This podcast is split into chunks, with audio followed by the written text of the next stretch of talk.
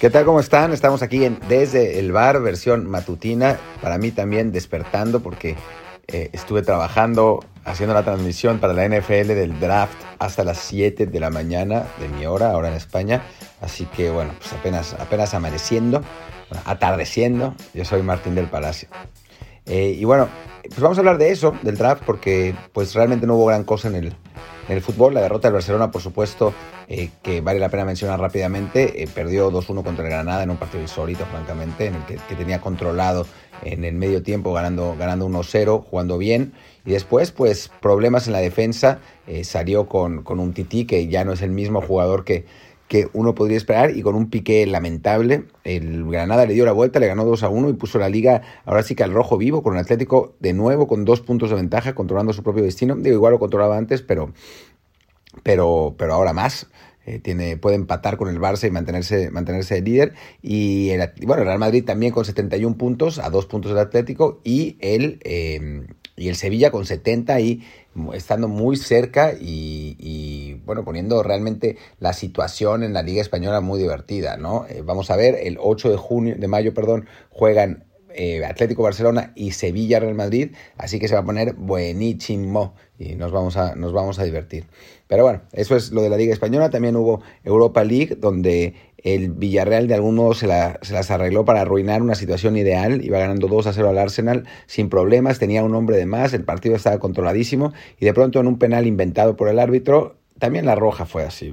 En un penal inventado por el árbitro, eh, Nicolás Pepe anota el, 2 a 1 para el Arsenal y pone la, semifinal al rojo vivo.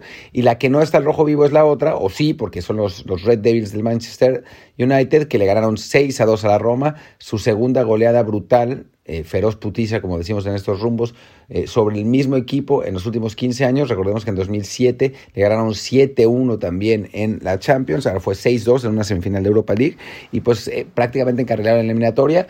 Puede, puede haber todavía una, una final de la Premier, aunque sinceramente el Villarreal se vio mucho mejor que el Arsenal en el partido entre ellos. Entonces, pues podría ser eh, todavía que, los españoles avancen, ¿no? Va a estar, va a estar divertido ese partido de vuelta, aunque el de la Roma, digo, a no ser que saquen su, su versión cuando golearon al Barça, se ve, se ve complicado. Y en cuanto al draft, pues la verdad es que estuvo, estuvo muy divertido. O sea, trabajar en el draft fue, es el segundo año que hago esto, y, aunque mi cuerpo lo resiente, la verdad es que es muy padre hacer una transmisión de cuatro horas seguidas, cinco horas seguidas, eh, platicando de, de, de pues, cosas apasionantes. Y esta vez, pues, pues valió mucho la pena, ¿no? Desde el pick de Trevor Lawrence con los Jaguars, que me parece, bueno, era un pick esperado, pero no, no por eso deja ser muy bueno. Eh, los Jets seleccionaron a Zach Wilson, que es, eh, pues, un coreback con menos, que te ofrece menos eh, seguridad, de certezas que, que, Trevor Lawrence, pero aún así es un, es un buen coreback.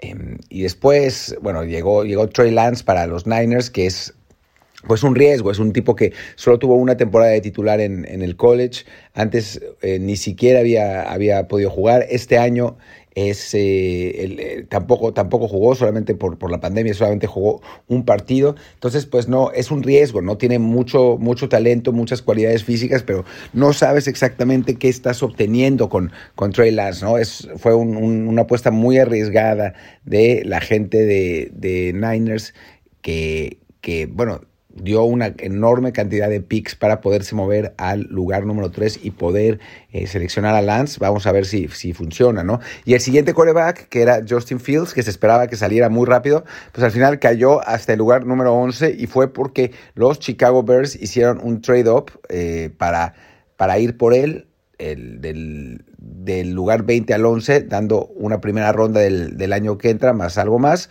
Y bueno, se explica en la, en la clave de que necesitan un coreback. Eh, sorprende que, que, Fields, que para muchos es el segundo mejor coreback de la generación, haya caído hasta el 11. Habría que preguntarse por qué. Pero bueno, pues Chicago tiene finalmente su coreback del futuro y Fields es un tipo con muchísimas cualidades y, muy muy bueno con algunas algunas dudas también en cuanto a su a, su consistencia en cuanto a la calidad de pasar más allá de la primera lectura.